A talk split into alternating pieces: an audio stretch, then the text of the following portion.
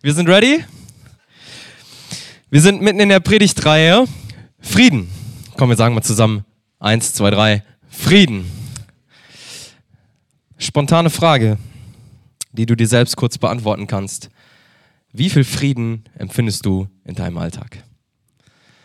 Wie viel Frieden empfindest du gerade wirklich in deinem Leben? Und das soll keine Frage sein, die plötzlich Unfrieden in dir auslöst, sondern einfach eine ehrliche Frage an dich, wo du dich einfach mal selber fragen kannst, habe ich gerade Frieden in meinem Leben? So, wie sind meine Umstände und wie wirkt sich Gottes Frieden darauf aus? Wenn du hier sitzt und an Jesus glaubst, und das sind die meisten von uns, dann ist dir vergeben. Dann bist du rein mit Gott, dann hast du eine reine Weste, dann ist dir all deine Schuld vergeben und du hast was? Frieden mit Gott. Und meine Frage an dich, wie bewusst ist dir das? Wie wirkt sich das in deinem Alltag auf deine Umstände und deine Emotionen, deine Gedanken, dein Verstand, dein Sein aus, dass du wirklich und wahrhaftig Frieden mit Gott hast. Gott hat dich befreit und mit dir Frieden geschlossen Du bist gerettet, du bist erlöst und du hast Frieden mit Gott. Amen. Yeah. Weißt du, und ich habe mich ehrlich gesagt in der Vorbereitung gefragt, wie wird wohl die Reaktion auf dieses Amen sein? Und ich habe es mir genau so vorgestellt. Wirklich. Weil das Thema ist so groß und so herrlich, dass wir das manchmal einfach nicht präsent haben. Aber ich will uns heute einfach mal mit reinnehmen in dieses Thema Frieden und uns das mal wieder vor Augen führen, wie herrlich und wie gut dieser Frieden Gottes in deinem und meinem Leben ist.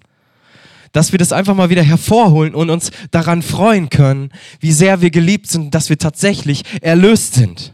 Mir geht's manchmal so, in meinem Job, weißt du, ich habe ich habe meinen äh, Job als Ingenieur gekündigt, habe den Ruf Gottes gehört, hey, werd Pastor und werd, bin dann Pastor geworden und jetzt, jetzt stehe ich hier und darf eine Gemeinde mit dem Team leiten.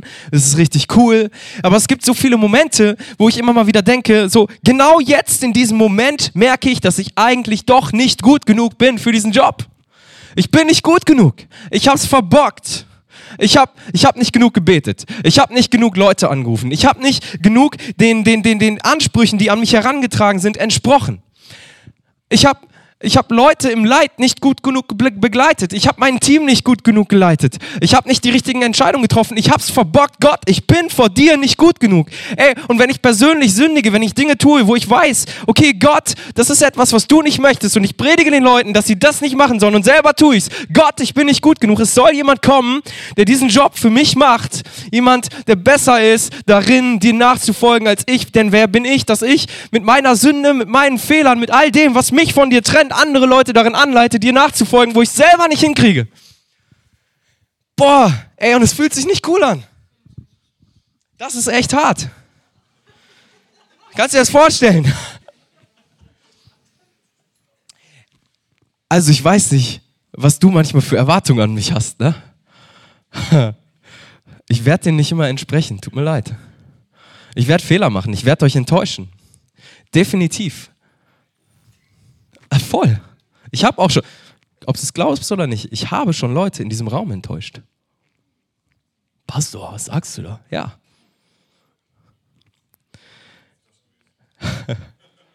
Es ist echt crazy.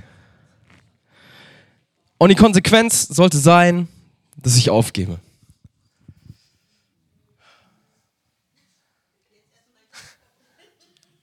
Und vielleicht kennst du in deinem Leben ähnliche Situationen. Weißt du, wo du, wo du denkst, ey Gott, vor dir bin ich nicht genug. Und wenn, wenn, wenn dir es genauso geht, wenn du manchmal mit deinen Unzulänglichkeiten kämpfst, welcome to the jungle. Willkommen im Dschungel der Emotionen, der Gedanken, der Selbstanklage, des sich selbst fertigmachens, des auf die Anklage des Feindes reagieren, obwohl man es gar nicht will. Des Kampfes gegen Mächte, die nicht in Fleisch und Blut sind. Das ist völlig normal, aber nicht einfach.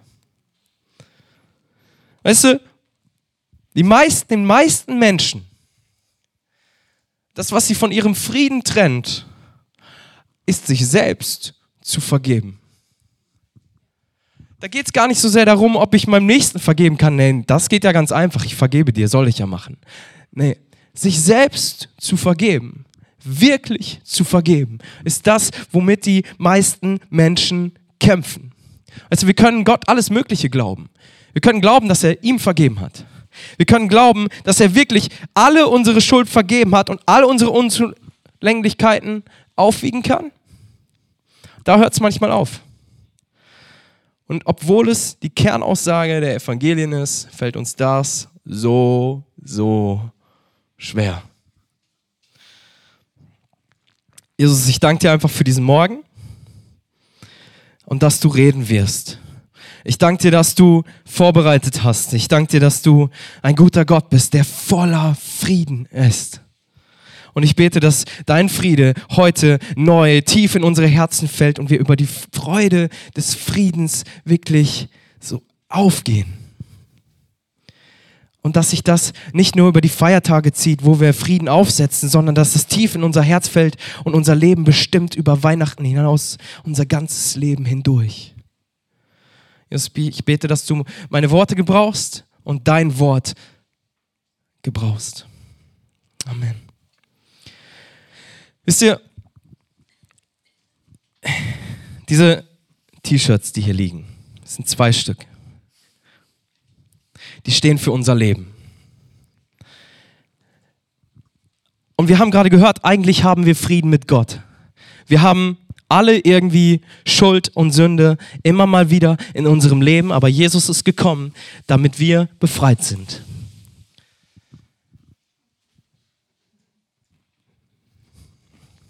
Und doch kommen wir es manchmal nicht glauben. Warum ist es so?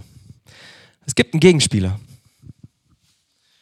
Das hier ist übrigens feinster Bio-Glühwein. Danke dir.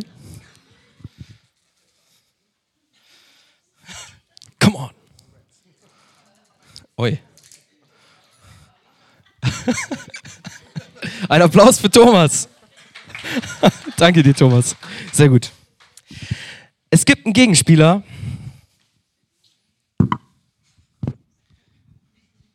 In unserem Leben. So weißt du, wenn du auf die Welt kommst, dann hast du noch nicht einen Fehler gemacht. Dann hast du noch nicht einmal gesündigt. Und dann passiert's, dass du das erste Mal echt einen blöden Gedanken über deinen Bruder hast. Das sieht dann so aus. Der erste kleine Fleck. Jetzt die Frage, wer von uns würde auf einer Hochzeit dieses T-Shirt noch anziehen? Es ist doch größtenteils noch weiß, oder? Also ehrlich, ist doch noch nicht so rot. Die haben gesagt, Dresscode weißes T-Shirt, passt doch. Nee, ey, keiner von uns würde dieses Shirt noch anziehen. Warum? Weil ein roter Fleck drauf ist. Das zieht man einfach nicht mehr an. Das T-Shirt ist nicht mehr gut genug, um auf einer Hochzeit getragen zu werden. Und vielleicht verstehen einige von uns schon, in dem Moment, wo der erste rote Fleck, den ich nicht mehr rausbekomme, so sehr ich auch versuche, das T-Shirt noch so schön zu tragen, Sobald der erste rote Fleck drauf ist, komme ich damit nicht mehr in eine Hochzeit. Und sobald wir das erste Mal in unserem Leben sündigen, haben wir keine Chance mehr auf ein ewiges Leben. So, jetzt wissen wir, okay, Jesus hat uns vergeben, unser Shirt ist wieder rein, unser Shirt ist wieder weiß, jetzt können wir doch zur Hochzeit kommen. Und dieser Gegenspieler er sagt dann, ist da nicht vielleicht doch noch ein Fleck? Bist du vielleicht doch nicht gut genug? Und guck mal auf den Fleck, wo du das verbockt hast, wo du da nicht gut genug warst, wo du deine Frau betrogen hast, wo du fremd gegangen bist, wo du Drogen vertickt hast, wo du jemanden geschlagen hast. Du bist nicht gut genug, um Jesus nachzufolgen. Guck dir dein Leben an. Wo du schlecht über jemanden gedacht hast, wo du nicht zur Kirche gegangen bist, wo du nicht viel genug gebetet hast, wo du nicht auf das gehört hast, was der Pastor gesagt hat. Jetzt mal ohne Mist.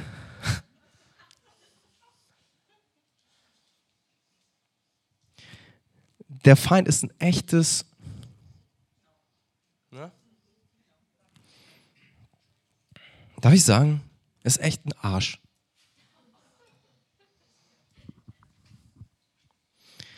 Du bist nicht gut genug.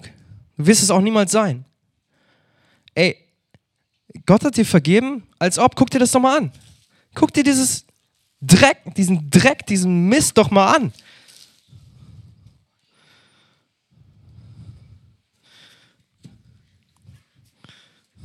Das ist dein Leben. Voller Flecken. Und ich kann euch sagen, das T-Shirt wird nicht mehr sauber. Spätestens, wenn es getrocknet ist, kriege ich diese, den, den Lappen nicht mehr sauber. Und es ist so crazy, wie der Feind uns damit anklagt und sagt, vergiss es. Das war's. Du bist nicht gut genug. Du kriegst es nicht hin. Du lebst nicht das, was du sagst. Du bist nicht gut genug, um diesem Jesus nachzufolgen. Es ist besser, wenn du einfach aufgibst. Und ist dein, dein Leben ist komplett durchnässt von Blut, von Scham, von Sünde, von Unzulänglichkeiten, von du bist einfach nicht genug. Gib auf. Hör auf. Hör auf, Jesus nachzufolgen. Der Friede ist fake.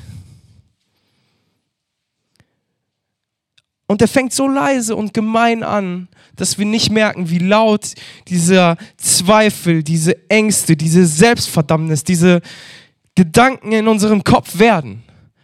Er ist ein Meister darin, dass wir hier drauf gucken und denken, er hat recht. Und die Folge davon ist, dass wir passiv werden, dass wir irgendwelche Gedankenmuster uns aufbauen, weil wir nicht wissen, wie wir damit umgehen sollen. Manchmal ist es, und da, no offense gerade, ne? Aber manchmal ist es genau darüber zu lachen. Manchmal ist es zu sagen, ja, ist doch nicht so schlimm, ey. Ich hab's halt verbockt, aber ist doch nicht so schlimm.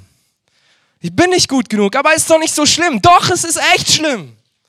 Es ist richtig schlimm. Wenn ich, wenn ich in meinem Leben ein Tropfen von diesem Rotwein auf mein T-Shirt fallen lasse, das ist richtig schlimm, weil ich damit nicht mehr auf die Hochzeit gehen kann, weil ich damit in dem Moment, wo der erste Tropfen auf mein T-Shirt fällt, bin ich wirklich nicht gut genug für das ewige Leben. Es ist schlimm. Es ist wirklich schlimm. Und dann kommt der Feind und sagt, hör, hör auf, gib auf. Ich habe so viele Menschen gesehen, die genau deswegen ihren Glauben aufgegeben haben, weil sie sich Dinge zurechtgelegt haben, damit sie das aushalten?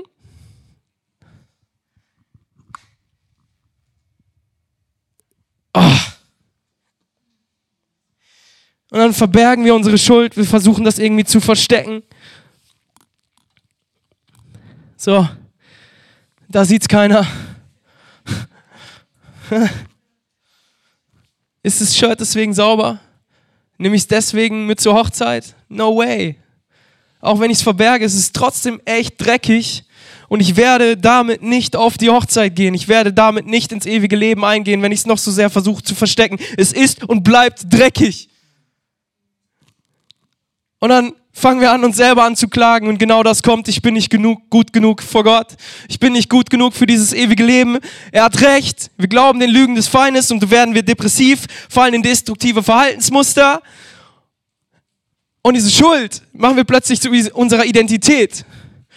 Und dann gehst du zur Hochzeit, trägst dieses T-Shirt und denkst, es gehört halt dazu, ey, ihr könnt mir gar nichts. Lasst mich doch rein mit diesem Shirt. Das gehört zu mir dazu. Das ist mein Style. Du wirst nicht reinkommen. Du wirst mit so einem Shirt nicht reinkommen. Und dann geben wir anderen die Schuld. Ey, der hat auf mein T-Shirt gekleckert. Das war ich nicht. Das, das, das ist hier rüber gespritzt. Das war ich nicht. Aber Gott weiß genau doch, hey, das warst du. Und du kommst damit, so leid mir das tut, du kommst nicht rein. Ich will, dass du reinkommst. Ich will dir das ewige Leben geben, aber damit geht's nicht. Es geht nicht. Weil auf meiner Hochzeit sind alle perfekt. Keiner von uns, keiner kann da rein. Weil jeder von uns einen Fleck auf dem Shirt hat.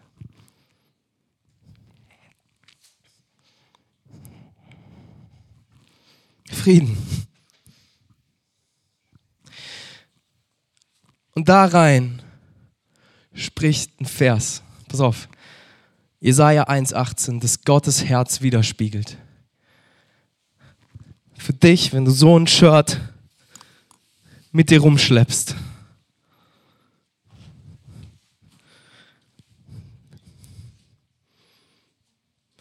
Selbst wenn eure Sünden scharlachrot sind, sollen sie schneeweiß werden. Eure Sünden mögen blutrot sein, doch sie sollen werden wie Wolle. Gottes Herz für dich. Der Kontext von diesem Vers ist ein Volk, das so weit weg war von Gott, das sich so weit von ihm entfernt hat, dass Sünden um Sünden um Sünden auf sich geladen hat. Dort hinein spricht Gott. Lass uns doch miteinander einen Rechtsstreit führen, steht unmittelbar davor.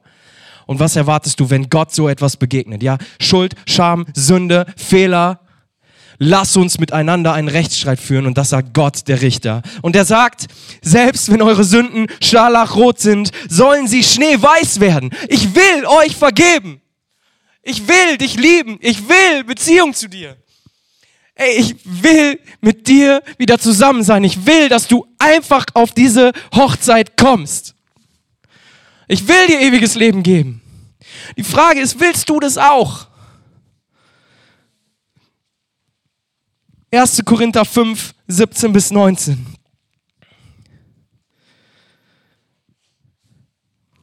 Erste Korinther 5, Entschuldigung, 2. Korinther 5, 17 bis 19. Schlag das mal nach. Und bevor ich da reingehe, weißt du, wenn wir so unterwegs sind, dann ist das Herz Jesu, uns zu befreien und zu reinigen.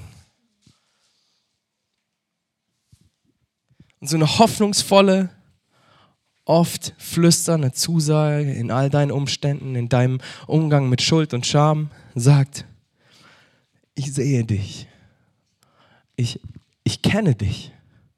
Ich kenne das alles. Ich kenne jeden Fleck. Ich kenne jedes Versagen. Ich kenne alles, was dich von mir trennt. Ich kenne das. Aber ich will diese Trennung nicht. Ich kenne dich durch und durch. Es ist egal, was du in deinem Leben getan hast. Ich habe es getragen. Und es ist die einfache Einladung,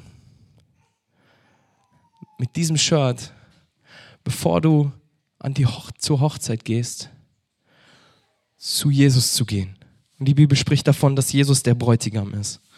Ja, dass du sagst, ich erkenne das einfach mal an. Ja, ich bin wirklich durchtränkt mit Schuld und Sünde. In dem Moment, wo ich schlecht über meine Frau denke, denke ich schlecht über die Tochter des Höchsten. Und da kannst du nicht mehr sagen, ja, passt schon. Ist doch okay. Nein, es ist ein Fleck auf diesem Shirt und damit komme ich nicht mehr in die Hochzeit. Damit bin ich nicht mehr gut genug für das ewige Leben, weil dort alle perfekt sind. Aber Jesus sagt, ich liebe dich so sehr. Komm zu mir ich mache das sauber. Keiner von uns kann so ein Shirt noch sauber kriegen. Du kannst es noch so sehr versuchen, es wird nicht sauber werden. Vor allem damals hast du T-Shirts nicht mit Glühwein gefärbt, sondern mit Insekten, die dann zermalmt wurden und dann hast du das da eingefärbt. Das hast du definitiv nicht mehr rausgekriegt. Und das meint dieser Vers, ne? selbst wenn eure Sünden so scharlachrot sind, also so gefärbt, was keiner mehr entfärben kann, sie sollen schneeweiß werden. Und Jesus lädt dich ein und sagt, komm zu mir, ich mach dein Shirt sauber. Und wir hören immer wieder davon, aber ich hoffe, wir verstehen, dass es nicht selbstverständlich ist, dass wir von Jesus wirklich so ein frisches, weißes, gewaschenes, neues T-Shirt bekommen. Und wenn das jetzt eben hier nicht so rübergespritzt wäre, dann könnten wir mit diesem Shirt auf eine Hochzeit gehen.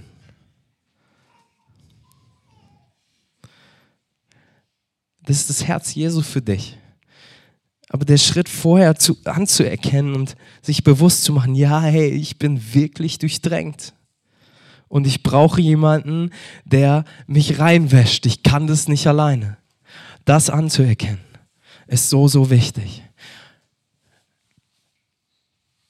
Und dort rein spricht dann 1. 2. Korinther 5, 17 bis 19.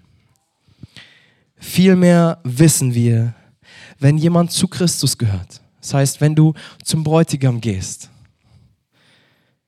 ist er eine neue Schöpfung. Das Alte ist vergangen, etwas ganz Neues hat begonnen. Das Alte ist vergangen, it's over. Etwas Neues hat begonnen. Wirklich neu, rein, herrlich, reingewaschen, befreit, vergeben. Das alles ist nicht unser Werk. Ich kann das nicht. Es ist Gottes Werk. Er hat uns durch Christus mit sich selbst versöhnt und hat uns den Dienst der Versöhnung übertragen.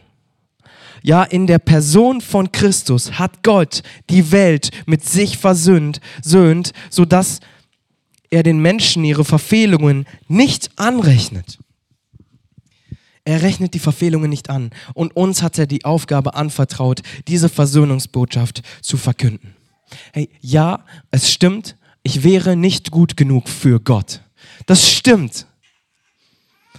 Aber Gott ist gut genug zu mir, dass ich dennoch kommen kann. Mit diesem allen dreckigen Lappen, der sich mein Leben nennt, kann ich zu Jesus kommen und er macht daraus alles neu. Er macht alles neu. Und er kann es auch tun. Und in dem Moment, wo ich das wirklich anerkenne, hey, ich bin wirklich, also mein Leben sah wirklich so aus, wenn ich das ernst nehme und ich erfahre, wie Jesus wirklich, wirklich alles neu macht und ich es nicht verdränge, dann habe ich diesen tiefen Frieden in mir. Dann kommt dieser tiefe Friede Jesu wirklich in mein Leben. Wenn ich es verdränge und verstecke, es hat nichts mit Frieden zu tun. Dann versuche ich mir eine Fassade aufzubauen um das Ding hier drumherum, damit es irgendwie nach gut genug aussieht. Aber in dem Moment, wo du vor der Hochzeit stehst, kommst du trotzdem nicht rein. Nur dann, wenn dein Shirt reingewaschen ist und du nichts verstecken brauchst und du wirklich dich wohlfühlst in deinem Baumwoll-T-Shirt, ja, und dann noch ein schönes Hemd drüber ziehst, dann wird es richtig schön. Und dann fühlst du dich wohl und nicht kontrolliert. Dann fühlst du dich sicher und nicht, als könnte das jeden Moment jemand aufdecken und dann ist alles offenbar. Was ist, wenn jemand meine Schuld sieht? Was ist, wenn jemand merkt, dass ich nicht gut genug bin? In dem Moment, wo wir damit zu Christus kommen und jeder von uns weiß, ich, es war so und jetzt ist es so, gibt es auch keine Verurteilung mehr füreinander, weil wir Frieden mit Gott haben und weil wir wissen, was es bedeutet, dass uns vergeben ist.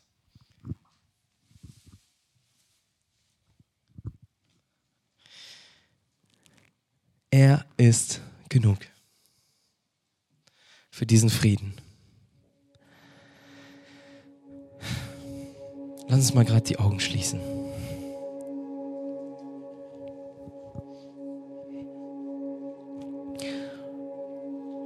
Und ich will uns einfach ein paar Gedanken kurz mitgeben, wie wir damit umgehen können. Wenn wir merken, ja, ich, ich, ich versündige mich wieder. Ja, ich tue wieder Dinge, die vor Gott nicht gut genug sind. Drei Punkte.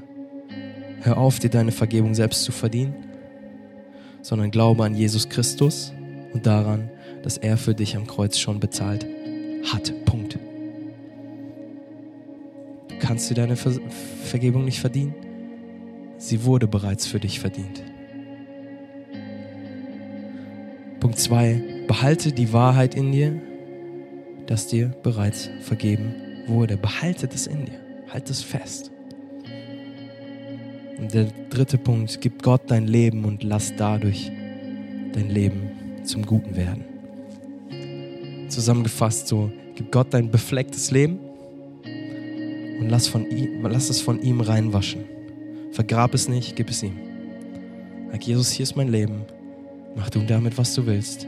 Und sein Versprechen an dich ist, dass er das Shirt nicht zerreißt, sondern reinwäscht. Dass er es nicht wegwirft, sondern wiederbelebt. Ich stelle mir so richtig vor, wie er das T-Shirt wäscht, aufhängt, an der Sonne trocknen lässt, bügelt und dann so richtig schön dir anzieht. Lass es einfach mal kurz auf dich wirken.